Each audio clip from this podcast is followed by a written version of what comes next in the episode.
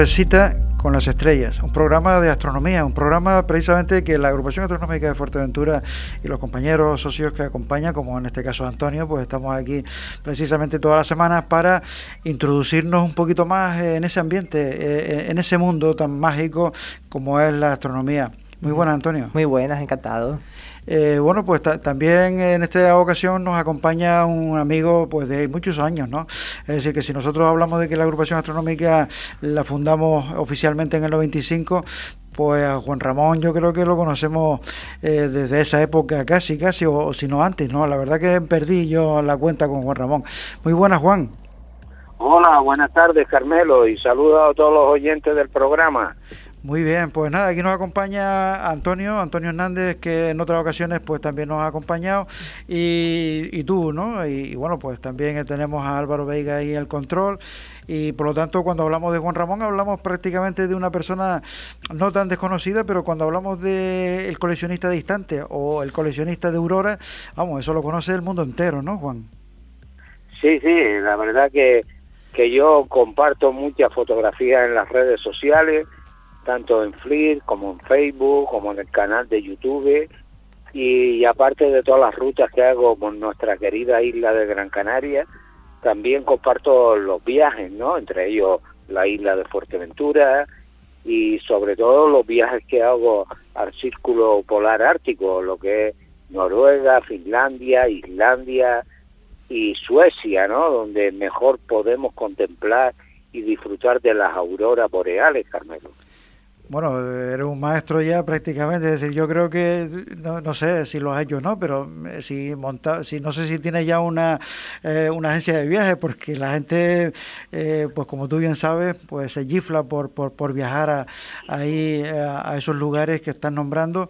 Y precisamente, bueno, ahora en la época esta de pandemia que nos ha tocado, pues no sé cómo está el asunto, pero, pero vamos, realmente una persona como tú tiene para, para llevarse, bueno, para tener eh, una clientela importantísima, ¿no? Sí, sí, claro, exactamente. Hay mucha gente que me dice, oye, ¿por qué no me avisa cuando te vayas de viaje a ver las auroras boreales para ir contigo? Y yo les digo que, que no, que yo soy lobo solitario, que me gusta ir solo, porque ir con un grupo significa, pues, que te tienes que acomodar al grupo, tienes que estar a expensas del grupo, sobre todo si alquilas un coche de alquiler, si después cuando estamos eh, ya a medianoche, que es cuando empieza la actividad buena de las auroras boreales, ya empieza el frío, que se quieren marchar para la casa, y, entonces pues yo yendo solo no tengo ningún problema de eso, ¿no? De estar a la hora que sea por ahí contemplando las auroras boreales y sea la hora que sea, ¿no? Porque sé que voy solo y, y bueno, no tengo que estar atento a los demás. Por eso yo nunca he organizado viajes de aurora boreales y mira que la gente me lo pregunta. No, no, no, es una cosa que, que, es increíble. De hecho, eh, conocíamos hace un poco tiempo a, bueno, a un colega que, que, está ahí haciendo astronomía en el sur y el hombre incluso, bueno, pues se, se, introdujo en el tema este y creó una agencia de viajes y el hombre, bueno, pues los resultados económicos son bestiales. Se los lleva sobre todo en invierno, ¿no? Tiene, eh, eh, se dedica mucho a, a, la, bueno, a la astrofotografía, se dedica mucho al astroturismo, pero eh, en la parte del verano, la parte de casi todo el año, pero luego, luego cuando llega el invierno la curva económica baja y lo que ha hecho es decir, bueno, pues me voy para arriba y, y, el hombre pues se lleva, no sé, grupitos pequeños, ¿no? Grupitos de ocho. No son tan locos, por, decirlo de alguna manera, como nosotros que, que llevamos 27 del taponazo, ¿no? Pero, pero sí, sí, grupitos como tú bien sabes que van 5, 6, 8 pero, pero bueno, eh, lo, lo, lo, tuyo como lobo solitario eh, es muy importante también comentar que, que, la astronomía tiene eso, ¿no? La astronomía, el problema que, que solemos tener, eh, pues que, bueno, porque le gusta descansar a partir de las 12 o la 1 de la noche, pues en la astronomía, en fin, no tiene muchas posibilidades, es decir, justamente... Son viajes que no son cómodos, Carmelo, son viajes de, de sacrificio, son viajes de, para fotografía y no son viajes para descansar, ¿no? Entonces ahí está la cuestión, ¿no? De que si llevas un grupo, pues no está, eh, no coincide con el grupo, con, la, con el gusto de mucha gente, ¿no? Porque la gente llega a cierta hora y sobre todo en el frío que hace, estar a menos 5 o a menos 10 grados bajo cero, ¿no? Con lo cual el frío se hace, ¿no? Bastante, bastante duro compartir esas noches. Y entonces por eso es la, la cuestión de ir solo, ¿no? Pero Carmelo, yo ya te digo, aparte de, de lo de las auroras boreales, también quiero comentarle a lo que nos oye que soy un aficionado a la astronomía, como bien dijiste, desde hace muchos años, ¿no? Y hoy es un día muy especial de la astronomía, porque hoy se celebra 13 de abril, el Día de la Astronomía, que coincide con el Día del Beso también. Así que, bueno, si tenemos a alguien que besar, pues bueno, también. Pues es un problema. Exacto, y se celebra el Día de la Astronomía, que es una ciencia que mucha gente confunde con astrología, que quiero decir desde aquí que no tiene nada que ver. La astrología va por un lado y la astronomía va por otro. La astrología era la que eh, seguían los antiguos eh, observadores del cielo, desde Mesopotamia, de Egipto, de los griegos, de todo eso, que fueron dándole nombre a las constelaciones, a los planetas que ellos iban viendo en el cielo y cómo iban cambiando de posición a lo largo del año. Todo eso le llamaban astrólogos al principio, ¿no? Y después ya astrónomos son, astronomía es la, la ciencia que estudia todo lo que sucede en, tanto en nuestro sistema solar como en el resto del universo, ¿no? Que está basada en el estudio de, la ciencia, de lo que sucede y que es cierto, ¿no? Que está corroborada por los estudios científicos.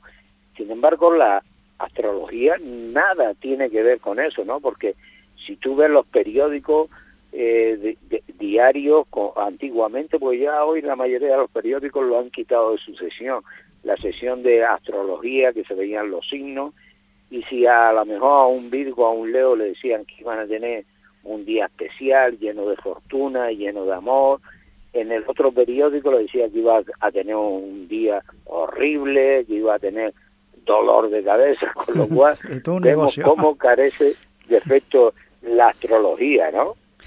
Sí, sí, no, ahora se me hace recordar precisamente lo que tú estás comentando de la astrología con la astronomía, evidentemente la, la gran diferencia eh, con los que dicen que la Tierra es plana. Es decir, yo, eh, que, poco dentro de poco, igual hasta nos convence, ¿no?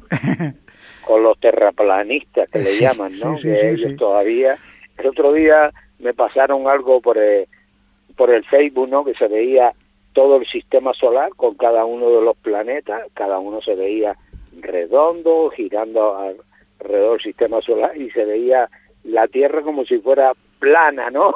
Plana, con lo cual destacaba entre los demás planetas, ¿no? Y decía visión de los terraplanistas, ¿no? Que, que totalmente ya Sí, es muy fácil comprobarlo, Carmelo, porque nosotros si miramos en el horizonte un barco de vela eh, que vamos que va viajando a través de, del océano Atlántico y llega un momento que dejamos de verlo y eso quiere qué quiere decir que la Tierra es redonda, mejor prueba que esa no la podemos ver.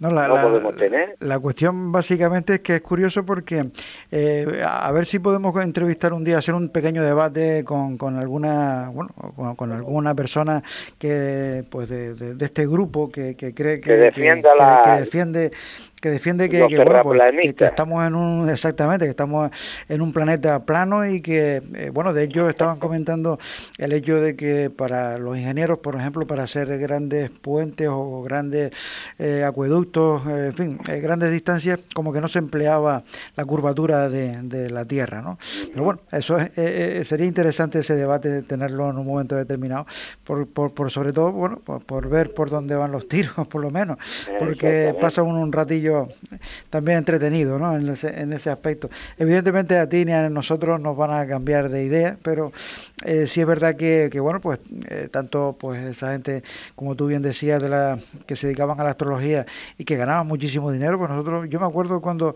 aquí en Fuerteventura estábamos hablando de astronomía y la gente, bueno, primeramente pues eh, nos confundían siempre y hablaban, sí, sí, ustedes los astrólogos, ¿no? Porque no, no, no era normal oír la palabra esa de astronomía, ¿no? A, nosotros también, a la agrupación y a ustedes también les pasaría lo mismo que nos llamaban Agrupación Astrológica de Gran Canaria, ¿no? Sí, sí, sí, efectivamente, efectivamente. Es decir, una cosa curiosa, pero que todavía hoy por hoy nos encontramos con, con gente que se le va esa palabra eh, fácilmente, ¿no? Porque por lo que sea, pues eh, es más fácil posiblemente pronunciar o, o, lo ven de esa forma, ¿no? Como tú bien decías también, eh, pues en el periódico muchas veces ya era una manía, ¿no? El ir a buscar a ver qué te decía este y a ver el otro periódico, a ver qué te decía el otro, cuando te contradecían, pues ya los mandaba a Felipe Chuyangas, ¿no? Pero muy bien. Pero, ya te digo, la, la astronomía es un mundo especial, ¿no? Ahí en Fuerteventura eh, tenemos ya la ley de protección del cielo, cada vez hay más zonas donde podemos disfrutar del cielo y sobre todo ahora que comienza el espectáculo de la Vía Láctea, ¿no? La Vía Láctea de la primavera, ¿no? Ese gran eh, parte de la Vía Láctea donde está el corazón, donde está Scorpio, donde está Sagitario y donde podemos ver eh, perfectamente ese cúmulo de estrellas que se amontonan en ese brazo de nuestra Vía Láctea, ¿no? Entonces es una época ideal. La pena es que estemos viviendo esta época de, de cuarentena y de que no podemos ir después de las 10 de la noche a disfrutar de la astronomía, ¿no? Pero bueno, y ahora menos con el cambio de hora, que si a las 9 ya eh, es cuando la puesta de sol, pues bueno, no nos da tiempo a apenas de ver la, la galaxia, ¿no? La, nuestra Vía Láctea, que aparece sobre, en esta época aparece sobre las 2 de la mañana sobre el horizonte este, ¿no? Y es uno de los mayores espectáculos que podemos ver, ¿no? Y de las mejores fotografías que también podemos hacer, aparte de, de la fotografía con cámaras CCD a través de un telescopio, que son inmensas, ¿no? De todo ese zoológico celeste que tenemos ahí arriba, ¿no? En nuestro universo, que es una pasada, de verdad, Carmelo, que siempre lo he dicho, que me gusta la astronomía, que llevo más de 20 años como socio de la agrupación astronómica Gran Canaria, que seré y, y seguiré siendo miembro de esta agrupación y también seguiré colaborando con la agrupación astronómica de Fuerteventura.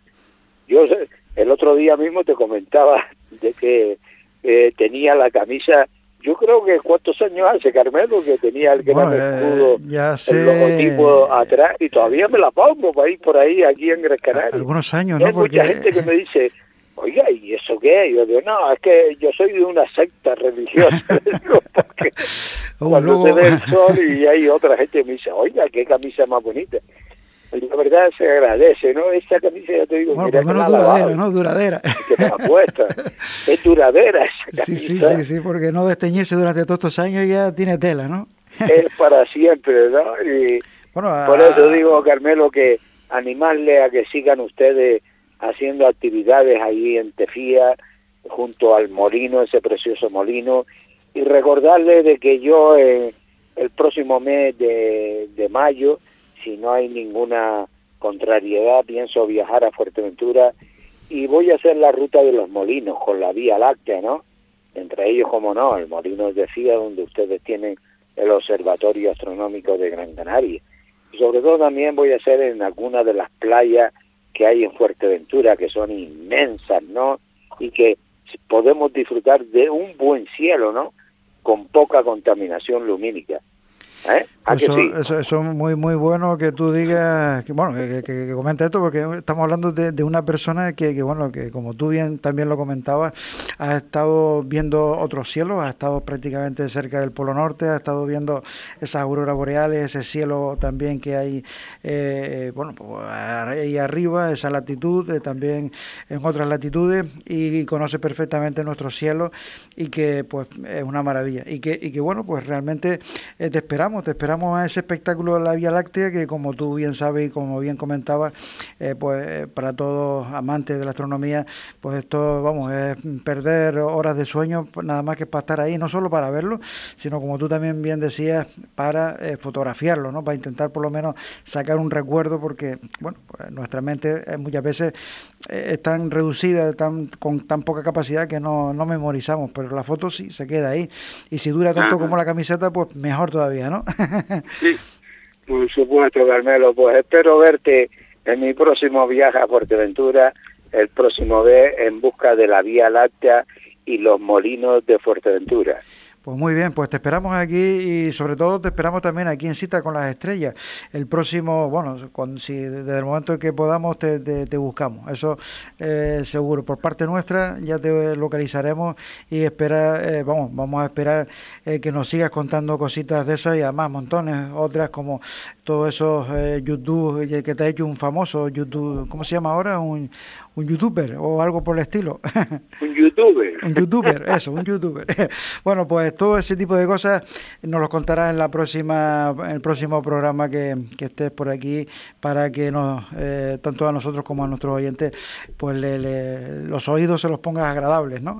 como tú siempre, eh, bueno, pues nos, nos has acostumbrado en, en esos encuentros, famosos encuentros que hacíamos incluso a nivel regional y los que hacíamos nosotros también aquí, las jornadas astronómicas todos los años. Así que, nada, te esperamos para el próximo programa. Venga, Carmelo, y espero que pronto se reinicien la se,